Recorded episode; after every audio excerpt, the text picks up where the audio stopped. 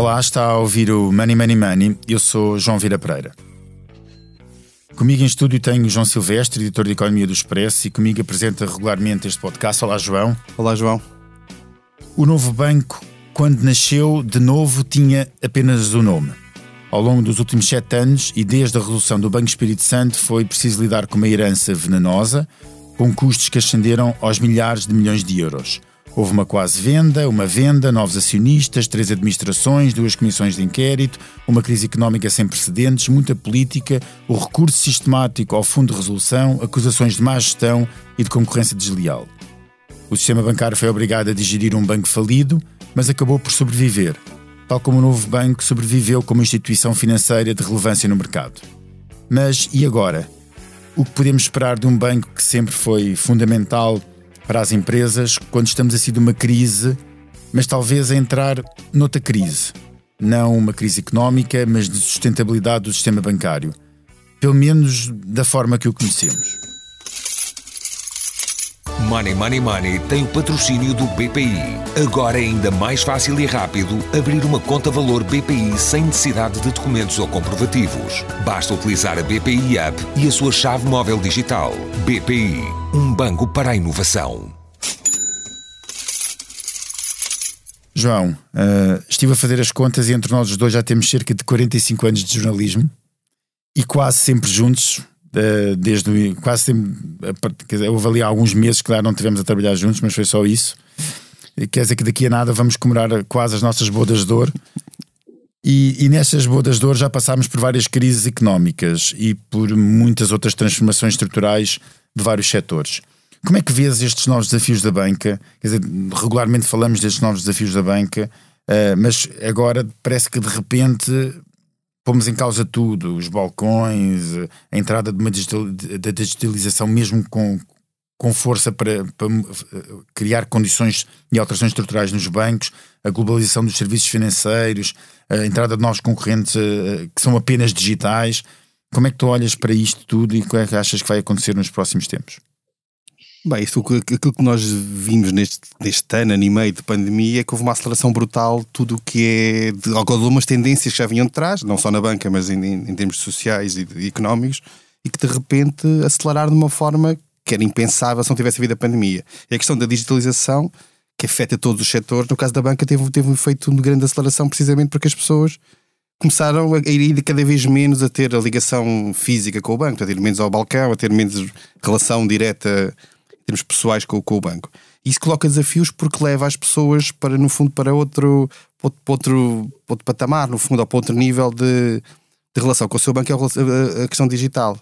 E nesse, nesse, e nesse lado digital entram todos aqueles, aqueles, aqueles concorrentes que tu dizias, portanto, as, as fintechs, os grandes gigantes digitais, as Googles, as Apples, etc., que têm eles próprios sistemas de pagamentos que são concorrentes com o sistema bancário, que têm capacidade de chegar a toda a gente, portanto, eles, eles estão no jogo digital, ao contrário da banca que vem do, do, do, da realidade e vai fazer transição para o digital. Estes players estão no, no digital e, além disso, têm vantagens de regulatórios brutais em muitos casos. Significa que conseguem operar sem ter as exigências que um banco tem por, por razões históricas e, e, naturais. E, e tu achas que, que, que, achas que um cliente é, acaba por ser eh, fiel é, ao seu banco tradicional? Porque antigamente havia um bocadinho a ideia de que, ah, tudo bem, deixem aparecer as fintechs, mas quando o cliente precisar de fazer um crédito de habitação, vai a um banco, vai a um banco tradicional. Achas que isso pode mudar ou vamos continuar uh, a ter assim, um mundo onde uh, os serviços digitais são apenas uma franja do mercado? Uma franja, uma franja de determinadas operações. Eu acho que pode haver algumas operações, sim, que as pessoas, precisamente porque envolvem valores mais relevantes, têm mais a ver com a sua própria vida, como comprar uma casa, etc. Pode haver uma relação mais tradicional, em termos de ir ao, seu banco ou a um banco mais tradicional.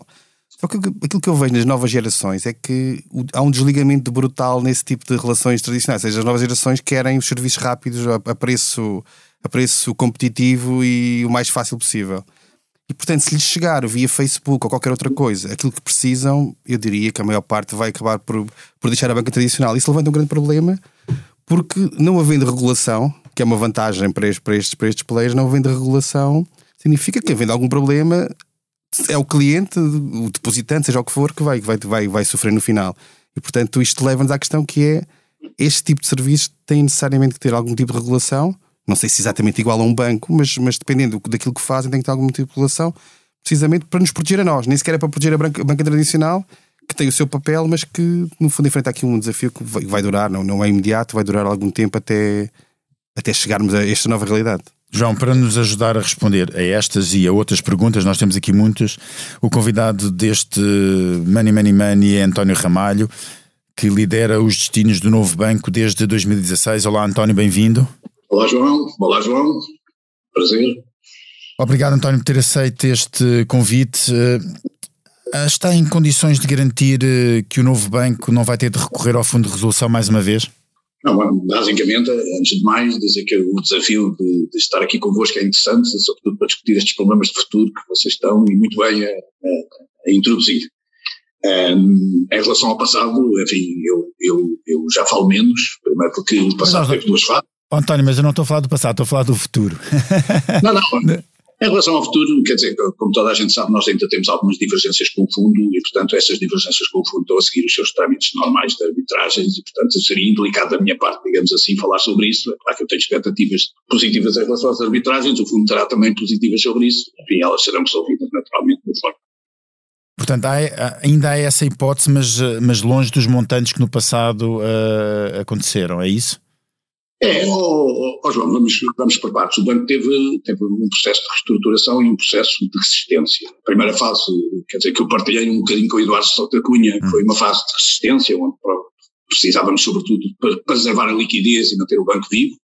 É uma história de grande, de grande heroísmo das partes que aqui tiveram, toda a gente que aqui trabalhou, e depois tivemos uma fase de reestruturação, já depois da venda realizada, no fundo precisava de um processo de capitalização continuado, que se decidiu fazer às prestações, foi uma decisão, digamos assim, estratégica para o país, eu julgo que uma decisão inteligente, e essa, eh, como sabem, terminava em 20, e basicamente nós em 20 tínhamos que resolver três problemas grandes, tínhamos que resolver o problema dos, dos NPLs, toda a gente lá em casa sabe, são um crédito vencido, no banco chegou a ser 33%, e que estamos hoje abaixo dos 7. Uh, tínhamos que resolver o problema dos imóveis, porque tínhamos cerca de 5,2% dos nossos ativos em imóveis, neste momento temos menos de 1,7%, e tínhamos que resolver o problema do custo passivo, porque nós tínhamos um custo histórico passivo muito elevado, através de múltiplas operações que nós conseguimos reduzir para um nível atual. Estes assuntos ficaram resolvidos em 2020 e por isso em 2021 nós temos mantido, digamos assim, a nossa rendibilidade e a rota de rendibilidade que definimos e esse, digamos assim, foi o, o espaço do histórico, que é muito importante não recordar, recordar até como lição para o, para o, futuro, mas que de facto nos coloca neste momento na possibilidade de estarmos aqui num podcast com vocês, João e João, para falar sobre digitalização, consolidação do sistema, eh, discussão sobre custos, enfim, inúmeros assuntos. António, já vamos, já, vamos a esses, já vamos a esses temas todos que temos aqui na nossa, na nossa lista extensa de perguntas, mas eu gostava de só olhar ainda para, para a situação do banco atualmente. Qual é a solidez do novo banco agora? Eh, porque eu, eu, percebo, eh, quer dizer, nós conhecemos, minimamente a solidez do banco, mas eu queria que explicasse a quem nos está a ouvir qual é a solidez, porque as pessoas sempre têm sempre aquele medo quando pensam no novo banco, tipo, ah, será que isto vai correr bem? Não, eu, eu por acaso até, até, até, acho que as pessoas agora têm um bocadinho a ideia, olha, isto já correu bem, e portanto este banco já passou aquilo que muitos outros, digamos, nunca passaram e esperemos que nunca passe. Uh, de facto, quer dizer, a, a, prova de vida que nós fizemos foi a prova de preservar, é uma história que aliás não tem paralelo na Europa, não tem paralelo no mundo, foi um banco estar tanto tempo no processo de reestruturação como o nosso e conseguir, digamos assim, levar a curso este processo. Este processo tem uma característica própria, foi feito em ambiente de resolução, portanto é pago pelos outros bancos, isso tem uma característica diferente de outros sistemas em que o Estado interviu e depois vendeu, mas a verdade é que nós realizámos, enfim, em, em sete anos aquilo que noutros países também se realizou em sete anos, que foi a recuperação dos bancos e o retorno ao mercado normal e à normalização do banco.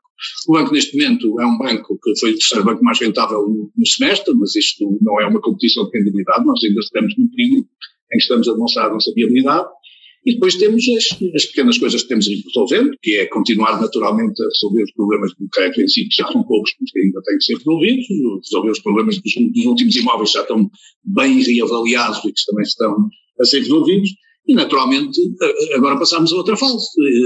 Eu, eu diria que, oh, João, só para, para, para resumir, eu acho que a grande solidez do banco não está naquilo que nós já fizemos, que já foi muito, está no facto, durante todo este período, o banco ter preservado muito daquilo que era a sua capacidade de intervenção no mercado, muito que era a sua capacidade de resposta às necessidades do mercado. Neste um exemplo, e um exemplo muito claro, que foi aquilo que foi o comportamento do banco numa das crises mais relevantes que aconteceu, que foi a crise da pandemia. Nós fomos o primeiro banco a estar com as empresas, somos o, o primeiro ou segundo maior a ter moratórias, somos um, um dos maiores bancos do, do, lado das empresas a criar linhas de crédito e tivemos sempre resposta para isso, mesmo numa altura, estamos a falar em 20, onde estávamos exatamente ainda na fase final da nossa reestruturação. Portanto, talvez mais importante do que a história difícil de reestruturar foi a capacidade que esta equipe teve e quando eu falo da equipe, são os 4 mil funcionários e colaboradores que eu tenho, se manter à, à tona d'água a, a, a, servir os seus clientes. Eu acho que isso é, é aquilo que parece mais menos relevante, mas se calhar é aquilo que é mais difícil e mais importante. António, olhando, olhando para a frente, o banco teve lucro no primeiro, no primeiro semestre. Podemos contar que vai fechar 2021 com lucros? É essa a expectativa? É, a expectativa é que a rota dos, dos lucros e dos resultados seja uma, uma, uma, rota de sustentabilidade. Aliás, eu não gosto de falar tanto dos lucros como como é que os lucros e na qualidade dos lucros, mais do que a quantidade dos lucros, é a qualidade dos lucros. As nossas qualidade dos lucros deve-se a um crescimento de 6% da receita e a uma redução de 5% dos custos a toda a gente, seja uma dona de casa consciente, seja qualquer colaborador de qualquer instituição, de qualquer empresa, de qualquer indústria, sabe que se uma instituição está a conseguir aumentar as receitas e conseguir reduzir os custos, está no bom caminho. E, portanto, nós estamos nesse bom caminho e é isso que queremos continuar. Por falar em custos, António, eh, estamos a assistir a uma onda de redução de trabalhadores na banca.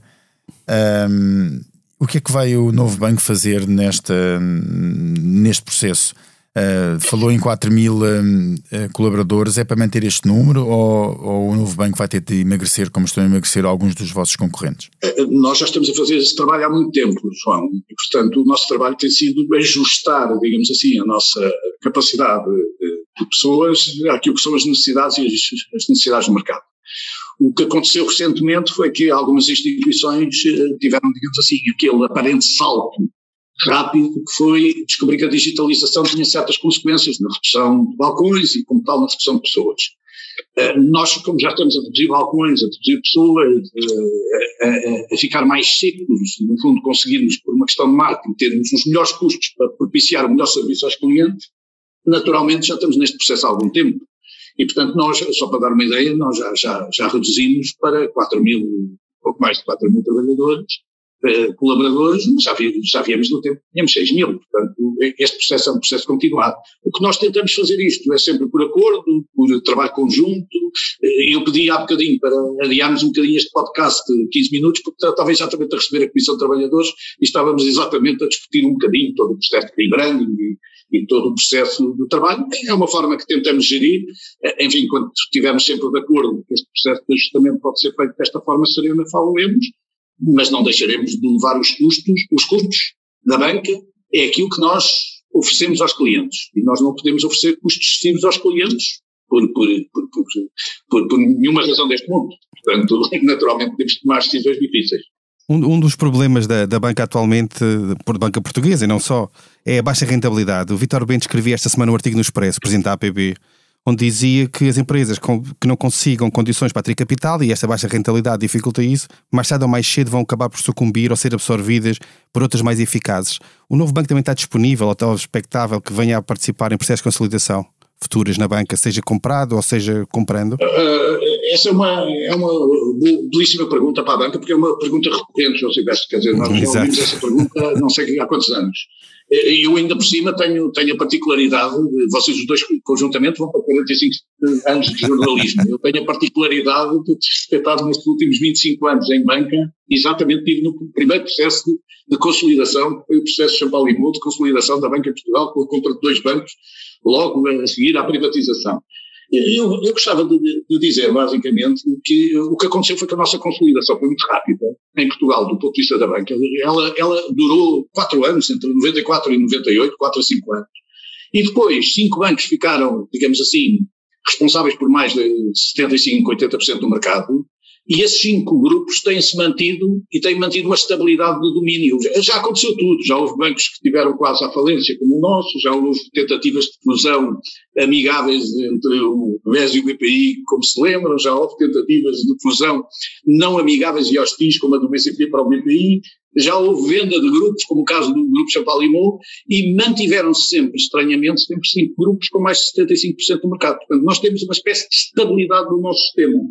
Agora, eh, se isto significa que o passado garante que não há consolidação futura, julgo que não, acho que eh, nós temos, primeiro, uma necessidade natural de consolidar uma segunda linha de bancos, que, que, que na minha opinião, eh, com estes custos regulatórios, com estas circunstâncias de taxas de juros baixas, tem muita dificuldade de se manter à tona do mercado com rendibilidades adequadas, mas, naturalmente, digamos, os bancos ajustar-se-ão àquilo que é as condições específicas do mercado.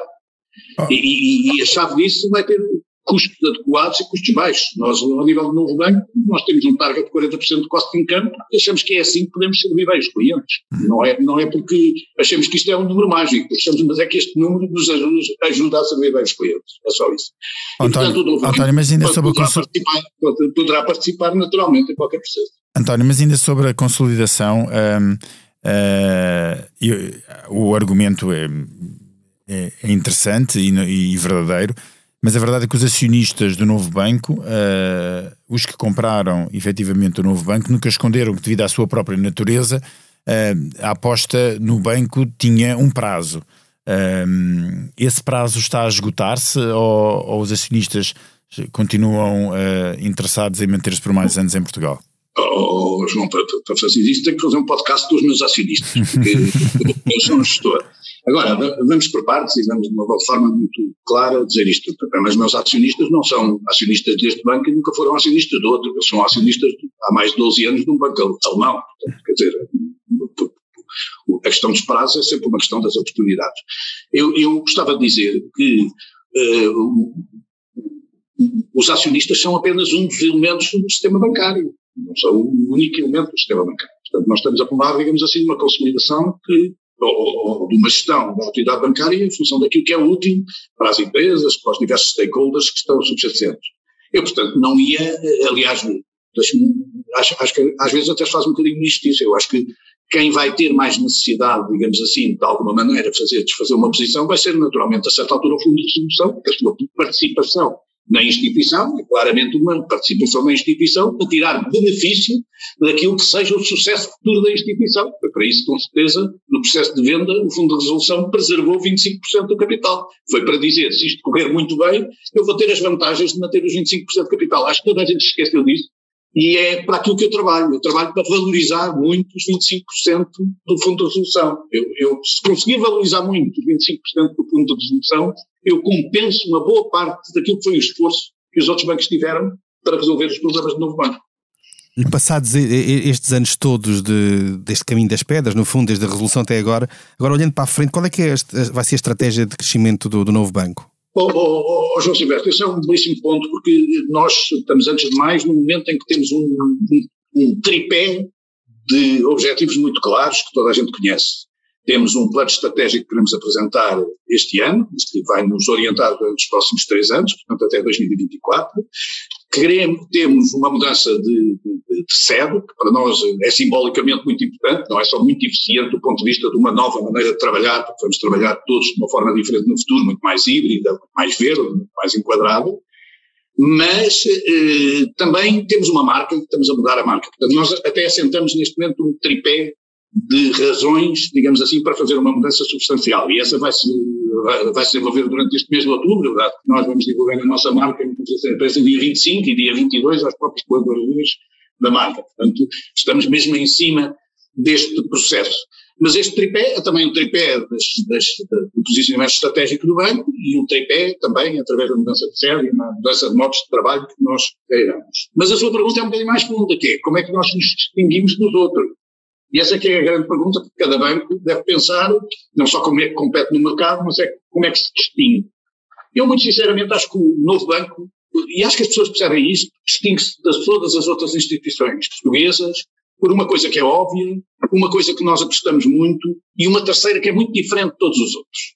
E, e deixa-me perder só um bocadinho de tempo para isto. A coisa que é óbvia é que nós somos um banco de empresas, isto é, claramente nós somos um banco que tem mais ativos em empresas do que em particulares e nisso somos únicos. Não há outro banco da nossa dimensão em Portugal que tenha esta característica. Isto significa, costumo dizer isto por muita graça, isto significa que quando eu acordo, dedico mais de 55% do meu tempo a empresas, enquanto os meus colegas têm de dedicar mais de 50% a particulares. Não tem nada especial, os bancos são ótimos, mas têm esta vocação e esta vocação é histórica. A segunda diferenciação é uma diferenciação que é uma grande aposta nossa, que é a diferenciação da humildade das parcerias. Nós acreditamos que a banca do futuro vai se fazer com parcerias.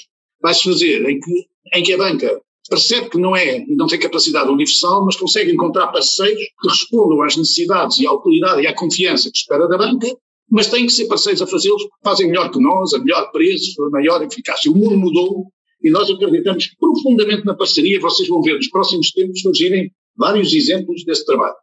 E um terceiro aspecto onde nós somos claramente diferentes é que nós acreditamos num modelo de distribuição omnicanal e não numa tendência inevitável de digitalização pura. Nós acreditamos que quer a parte física, quer a parte digital têm caminhos conjugados para uma solução conjugada. E por isso estamos a apostar fortemente naquilo que nós chamamos de digital, que no fundo são novos balcões que têm uma presença completamente diferente dos balcões de, de, dos nossos concorrentes, onde nós queremos que as pessoas se sintam bem, querem que as pessoas queiram ir, que as pessoas queiram se encontrar, queiram marcar as suas reuniões e queiram conviver com os seus modelos digitais de uma forma que são muito próximas do banco, quer utilizem canal físico, quer utilizem canal digital.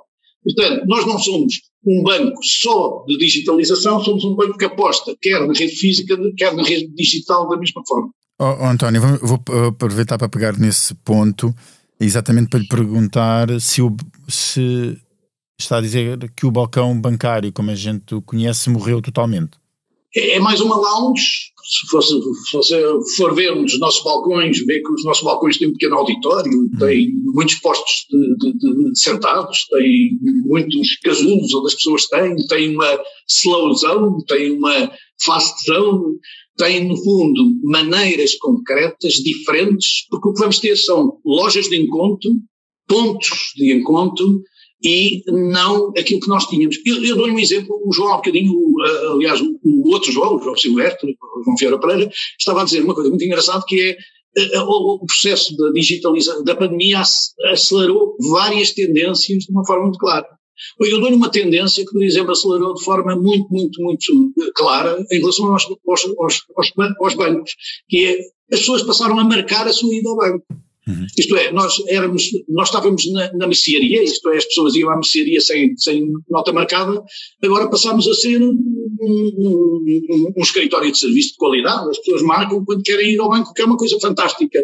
Ora, isto significa que nós temos que conjugar as nossas apps ou as nossas ATMs, ou os nossos POS, com o balcão, para que tudo isto funcione de uma forma integrada, porque as pessoas se sintam bem, para que as pessoas se sentam, estejam discutam. É, é esse o nosso objetivo. António, mas isso, é, é, essa necessidade, eh, ou essa nova maneira de, de olhar para o balcão como um espaço interativo, um espaço de lazer, no mínimo, já há experiências em Portugal de um concorrente vosso que tinha um, ainda tem um balcão que hum, se podia beber café, por exemplo, não é?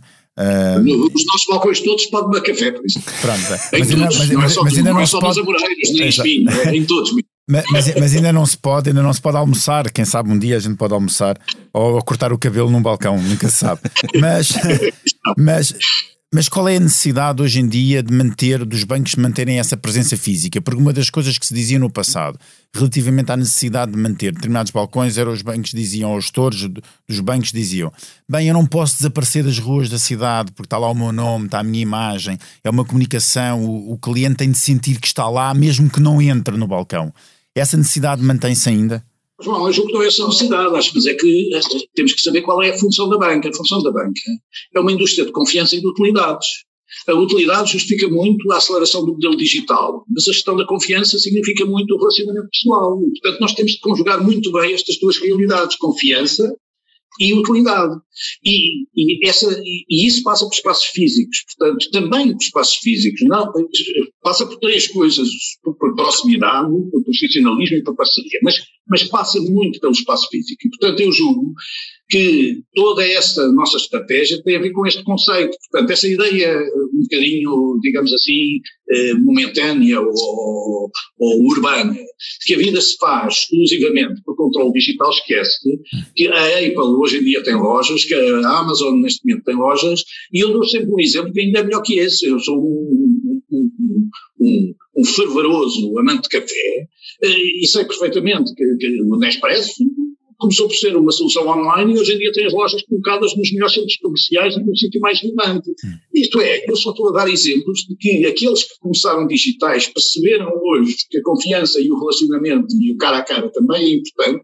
Nós que temos a experiência do cara a cara, que temos a experiência dos dados, temos a experiência dessa dessa, dessa longa tradição, o que temos é que assegurar também um nível de proximidade digital tão eficiente quanto aquele que conseguimos do ponto de vista relacional cara a cara. Mas as duas coisas são compatíveis porque a nossa indústria é essa. E deixa-me só pôr mais uma, uma derivada uh, nesta questão da, da, presença física. A questão, talvez lhe possa chamar de responsabilidade social sobre a permanência de bancos em determinados locais, uh, nomeadamente em, cidades mais pequenas ou do interior, etc é algo que também na vossa rede de, gestão de rede de balcões uh, entra na vossa equação ou, ou, é algo que está completamente fora do, dos objetivos do banco? Não, eh, basicamente o que nós estamos é a tentar encontrar novos formatos que sejam ajustados do ponto de vista de custos a este tipo de situação. Eh, novos formatos, muitos deles podem passar por parceria, e chamamos a isso, digamos assim, de ter salas concretas onde temos extensões dos balcões que operam um dia por semana, dois dias por semana. Uhum. Balcões uh, repartidos, que é a possibilidade de nós termos um balcão que opera dois dias por semana numa localidade e dois dias ou três dias por semana noutra localidade, o que significa basicamente o nosso objetivo é este, ó João, para ficar, vou ver, para, para ser muito claro. Eu cheguei ao banco tinha 91% de cobertura do território. O meu objetivo, mesmo com a digitalização e com este processo, é continuar a ter 91% de cobertura do território. Não ofereço para ter os restantes 9, porque isso se calhar representa, digamos assim, vantagens que outros bancos têm que eu tenho que respeitar, mas sobre estes 91% eu quero mantê-los através de uma qualidade de serviço própria. É claro que, se você me perguntar, o, António, aí está a reduzir mais balcões? Não, eu estou a reduzir mais balcões, mas é na Avenida da República. Eu no eixo, entrei na Avenida da República, eu no eixo Campo Grande, até ao Rocio, eh, o eixo central da cidade de Lisboa, para dizer bem a verdade, eu tinha oito balcões.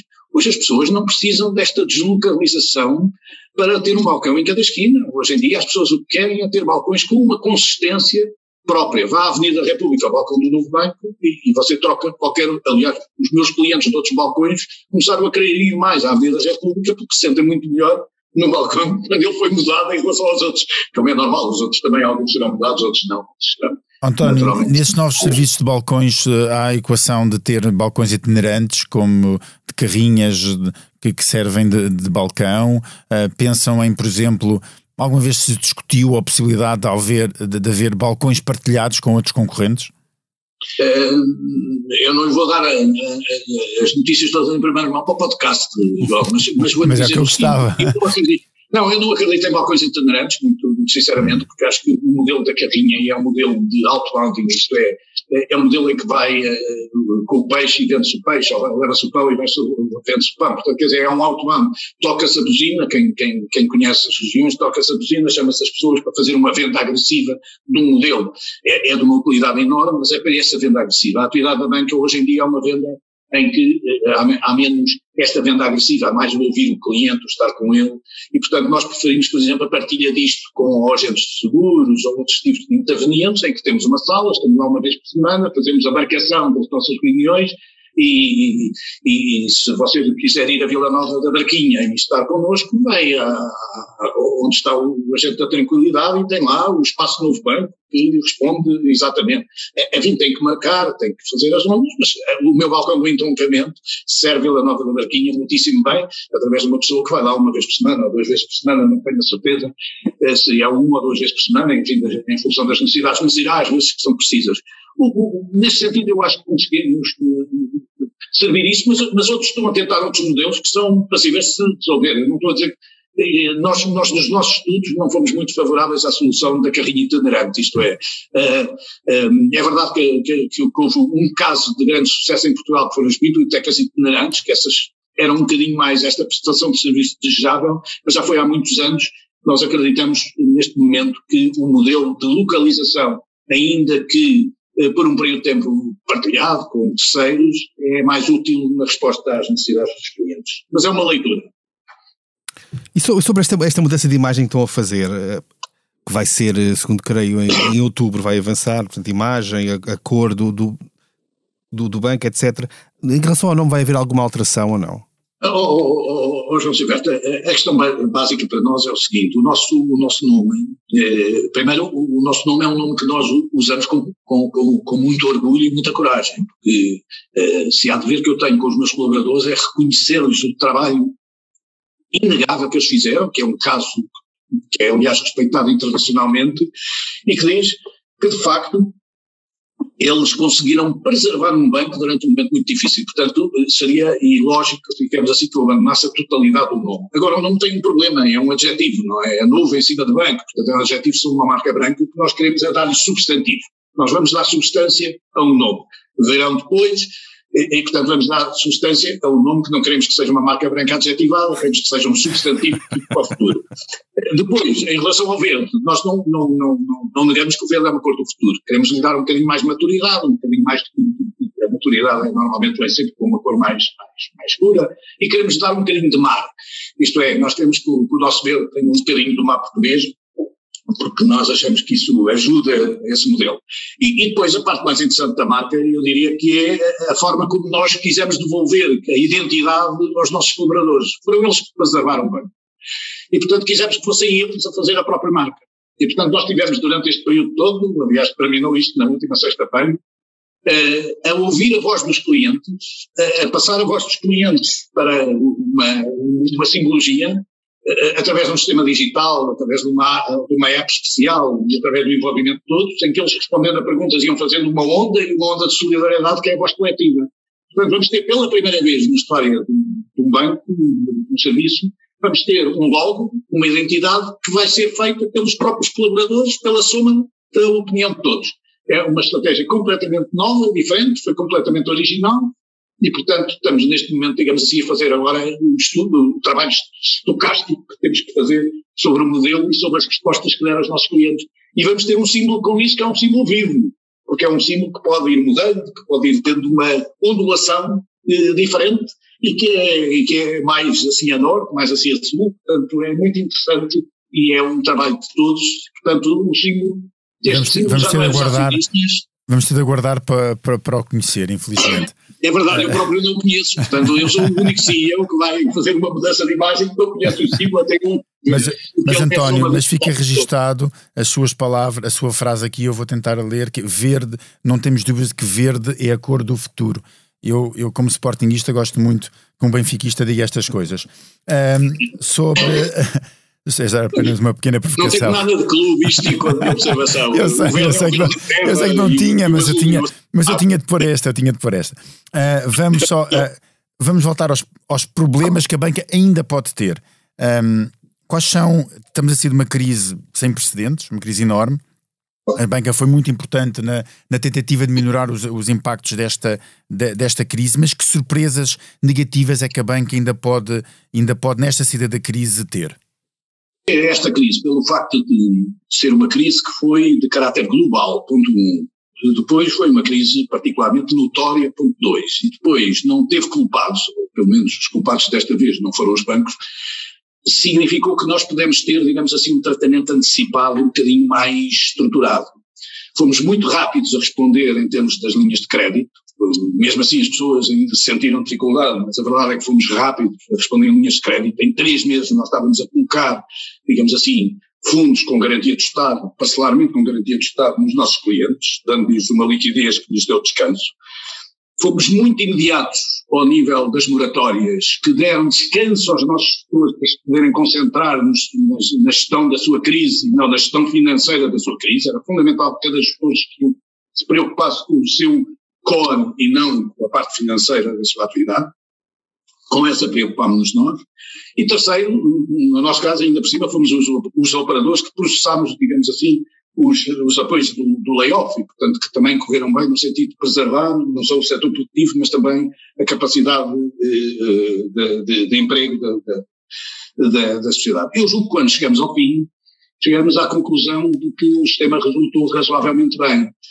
Preservou-se a capacidade produtiva, preservou-se todos os setores de atividade, e portanto agora, digamos assim, ao sair desta crise, ainda por cima, ao sair bem com esta vacinação maciça, que foi muitíssimo bem orientada por quem é especialista em logística, que são estruturas com, enfim, com conhecimento do, do, do improviso militar e da organização militar, que, graças a Deus, nos correram particularmente bem ao nível do país, vamos ser claros, uh, levaram a que nós possamos neste momento ser positivos em relação àquilo que vai acontecer. As moratórias estão a terminar e nós acreditamos que elas não vão ter um efeito múltiplo significativo, portanto vamos geri-las com naturalidade, nós próprios preparámos-nos para isso, criámos as nossas imparidades para isso, criámos as nossas equipes para resolver, estamos muito confortáveis com esse tipo de situação. Agora, este conforto não é menos atenção, porque cada problema vai ser um problema grave, e portanto cada problema, cada empresa, cada pessoa vai ter que ser acompanhada muito bem, porque vão ser muitas pessoas, vão ser muitas empresas que precisam de ser acompanhadas, e portanto não, não vamos descurar isto. E isso é, é, é, na minha opinião, aquilo que a banca pode dar mais, é, é, é demonstrar pela sua experiência até recente que teve na crise, que tem capacidade de resposta para os momentos que, que existem. No nosso caso, e é particularmente ao João, é particularmente mais, mais satisfatório este ponto, porque temos que pensar que, graças a Deus, fizemos as coisas tão parece que não estávamos em condições de agora estarmos a falar disto com esta naturalidade. Imagino que tínhamos feito as coisas devagar na recuperação, a catástrofe que seria agora o novo banco não poder ajudar a sociedade. Não, mas sem dúvida, mas uh, esta, eu queria só voltar um bocadinho às moratórias, uh, o António já falou disso, mas a importância de que o, que o, novo banco tem nas empresas, a implementação que tem, a grande implementação que tem, é, é aqui um pulso muito importante para sentir. As empresas as novidades que têm sobre as empresas que estão a sair das moratórias são boas, ou, ou, seja, as empresas estão a conseguir aguentar uh, o fim de, deste, deste apoio dado pelo banco e pelo Estado? Sim, nós temos, nós temos feito inquéritos regulares, mantemos inquéritos regulares em relação às nossas empresas e, portanto, para dizer bem a verdade, mesmo em setores mais complexos, a verdade é que não temos surpresas particularmente negativas. Ponto um. Agora, eu não gosto de dizer isto com, com sem cautela, primeiro porque sem cautela não, não podia ser banqueiro, não tinha fita própria. Segundo, porque, eh, para além da cautela, nós temos que pensar que cada caso é sempre um caso grave. E, portanto, cada caso que acontecer vai ter que ser sempre muito bem trabalhado, muito respeitado, pois não devemos dizer, olha, vai tudo correr bem, porque há muitas empresas que quem não vai correr bem e, portanto, nós temos que as acompanhar e, e se forem viáveis, ajudá-las a manterem-se viáveis. Há um ponto fundamental, João, que eu acho que devemos estar atentos no futuro. É que, para além daquilo que é o efeito financeiro que a moratória representa, há também efeitos na alteração dos padrões de consumo que vão trazer surpresas, mesmo em setores tradicionais, onde não se estava à espera que houvesse problemas. Isto é, há alterações comportamentais que alteram os padrões de consumo e, portanto, os padrões da receita de algumas empresas que se vão ter que ajustar muito depressa. E essas vão precisar de investir, vão precisar de alterar os seus padrões, não, não é preciso dar exemplos do têxteis ou de costumes ou de outras áreas, porque todos nós percebemos que o facto do João estar à minha frente sem gravata é uma coisa que se calhar não acontecia, e isto não é nenhuma crítica, é um facto, não acontecia há três anos atrás. E, portanto, se não acontecia há três anos atrás, significa que hoje se vendem menos alguns tipos de, de, de, de, de atividades do que aquelas que se vendiam. E, portanto, vai haver mudanças, obviamente, no comportamento das pessoas e vamos ter que nos ajustar. Portanto, fica o, conselho, fica o conselho não investir em empresas de gravatas. Uh, Uh, António, estamos a chegar ao fim do nosso tempo, mas eu gostava ainda só de perguntar uma coisa. Uh, quando, olha, quando olha para o PRR, quando olha para, para, aquilo, para a chamada bazuca, não, não muito feliz, mas, uh, mas vamos usá-lo para, para ser mais fácil de perceber. como é que vê a, a, a, discussão sobre a aplicação destes fundos? Um, e, e, como, e como banca que, que vai participar também nisso, não é? E, e junto das empresas, como é, como é que vê a qualidade daquilo que até agora tem sido discutido, em termos de investimento, claro está? Eu tenho uma leitura que é esta. Primeiro, houve um momento para discutir, esse momento foi terminado. Neste momento temos uma bazuca com três áreas específicas e com um determinado valor de investimento público e um determinado valor de investimento direto em empresas. Eu acho que a bazuca tem várias vantagens. A primeira é que determinou um conjunto de prioridades que ficaram bem claras do ponto de vista das prioridades estratégicas da Europa. E eu acho que isso é extraordinariamente positivo, porque passamos a saber que as alterações climáticas, a transição digital, para além da resiliência dos modelos, deveriam ser, digamos assim, prioridades muito claras do ponto de vista da nossa realização. Acho muitíssimo bem que tenhamos prioridades à, à, escala europeia, porque a Europa perdeu níveis de competitividade durante este período, na minha opinião, porque não conseguiu construir desígnios conjuntos. E eu acho que aqui construímos alguns desígnios, sejamos nós capazes de implementar. Onde é que os riscos existem, João? Existem pelo facto desta bazuca, que é acompanhada, aliás, do, do, do plano até, até 20 e, e depois do, do, Plano 2030, portanto, não é só a bazuca, então, também os outros fundos europeus, na minha opinião, terem uma dimensão tal que começam a ser, de facto, a última oportunidade de nós ganharmos aquilo que é a nossa batalha, pela produtividade e pelo crescimento económico, que não temos ganho nas, nos outros programas. E para isso, naturalmente, é, é, preciso ser muito mais criativos do que fomos até agora, sobretudo porque vamos ter, no caso da bazuca, muito pouco tempo de execução, porque a ideia da bazuca foi exatamente ser muito rápida. É claro que a bazuca traz, e estes fundos trazem fundos perdidos, trazem neste momento possibilidades de capitalização de empresas que podem ser extraordinariamente úteis, mas eles têm que ser aplicados com muita eficácia em muito pouco tempo. Ensina uma experiência que no quadro europeu não conheço nenhum país mais adaptável e mais criativo e imaginativo para fazer isto muito bem ou fazer isto muito mal. E, portanto, eu espero que façamos isto muito bem, porque é uma oportunidade única e é uma oportunidade de resgatar um bocadinho a nossa presença geracional. Quer dizer, vamos tentar, desta forma, dar um contributo muito útil para darmos um sulavanco no crescimento económico, na libertação da sociedade civil, na possibilidade de termos uma capacidade diferente de estar preservados no mercado. E isso não se faz só com os fundos do Estado, faz também com a criação das empresas que trabalharão para os fundos do Estado, bem como os fundos que vão para as empresas. Não vou discutir o resto. Portanto, acho que estamos na fase em que temos que passar da discussão à capacidade de execução. E a capacidade de execução em Portugal normalmente não é particularmente o melhor dos, dos, nossos skills, das nossas competências, mas quando estamos em situação de muito apelo somos notáveis, absolutamente notáveis. Ó oh, João, ah. nós temos uma história aos dois juntos, João, temos uma história aos dois juntos que é, um dia você perguntou-me numa, numa sessão da exame ou qualquer coisa assim, eh, o que é que nos caracterizava diferente dos gregos e diferente dos, dos, dos irlandeses, para nos salvarmos naquele processo difícil de 2008, 2011 e da necessidade dos fundos em 2012. E eu tive uma frase que você na altura não gostou muito, mas que tenho que reconhecer, é que nós safamos sempre. Nós conseguimos arranjar sempre uma solução. E a verdade é que também é isso. Resolvemos. E, portanto, o facto de ser mais difícil aplicar o PRR, se calhar é alguma vantagem para nós. Também podemos sempre, António, recorrer ao, ao exército é? Por, eh, se calhar podemos pôr um militar, tal como das vacinas, a gerir o PRS. É, é verdade, a verdade é que parecia que as vacinas iam correr muito mal e, e não correr, e, correram muito e bem. A verdade é que correram melhor que qualquer outro não, país. Correram, exatamente, correram, e, no, e, aliás, somos o, o e país mais uma vez, onde estamos mais vacinados. Mais uma vez, exatamente, o improviso está na escolha, mas o resto correu tudo bem. É verdade, é verdade. Bem, estamos agora quase a chegar ao fim deste podcast, Money Money Money, uh, e passamos agora para a nossa Bolsa de Valores. A cada convidado é apresentado um tema para o qual deve dar ordem de compra ou venda. João Silvestre, comece por ti. António Costa prometeu uma lição à Galp pela forma como fechou a refinaria de Matosinhos. Compras ou vendes esta lição do Primeiro-Ministro?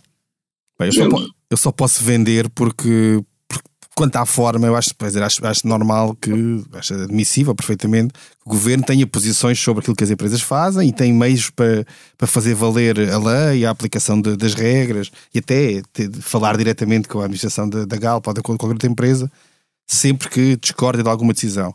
Agora, neste caso, a forma foi, parece-me, a forma escolhida foi bastante errada, que foi feito, já, vários meses depois da, da decisão e foi feito num contexto de campanha eleitoral em que não se percebe exatamente aquilo, aquilo que o Primeiro-Ministro está a falar, porque apesar de estar na qualidade de Secretário-Geral do PS, que estava, não deixa de ser Primeiro-Ministro e, portanto, eu não, a forma eu só posso vender. Eu parecia, eu parecia que estava a ouvir o Pedro Nuno Santos no Parlamento dizer, a, a, ameaçar os alemães que até lhes tremiam as pernas, se não pagasse a dívida. É um bocadinho o mesmo estilo, não, João? Sim, não, não, eu não, não, não, diria tanto, mas sim, é nessa linha, ou seja, aquilo entra num bocadinho de, de debate político, quase populista, e não de, de, de que um Primeiro-Ministro não deveria ter ter feito, ainda que no contexto de campanha eleitoral. Mesmo que possa ter, obviamente, discordâncias sobre aquilo que está, que está a ser feito do lado da, da Galp. Muito bem. António Ramalho, os administradores judiciais da Ground Force propuseram aos criadores que salvassem a empresa uh, que está em insolvência, não é? A empresa de assistência portuária que suspendeu uh, a liquidação e a partilha da massa insolvente. Compra ou vende esta proposta? Não posso dar opinião porque. Não, não eu estive a ver, eu tive a ver no, António, mas eu estive a ver que nos criadores não aparecia o novo banco. Por isso mesmo não vou dar opinião porque estava a influenciar, obviamente. se aparecesse também não podia. Mas, é, é, que se não aparecesse é que não podia, mas eu devia ver quais eram os criadores e não estava. Que, só prova que fomos cautelosos nesse crédito. muito bem, boa resposta, boa resposta. António, muito obrigado. João, muito obrigado. Foi mais um episódio do Money Money Money. A edição esteve a cargo de João Luís Amorim. Não se esqueça, envie-nos as suas questões e sugestões de temas para o e-mail economia.express.empresa.pt. Até lá, tome muito bem conta da sua carteira. Money Money Money tem o patrocínio do BPI. Agora é ainda mais fácil e rápido abrir uma conta valor BPI sem necessidade de documentos ou comprovativos. Basta utilizar a BPI App e a sua chave móvel digital. BPI, um banco para a inovação.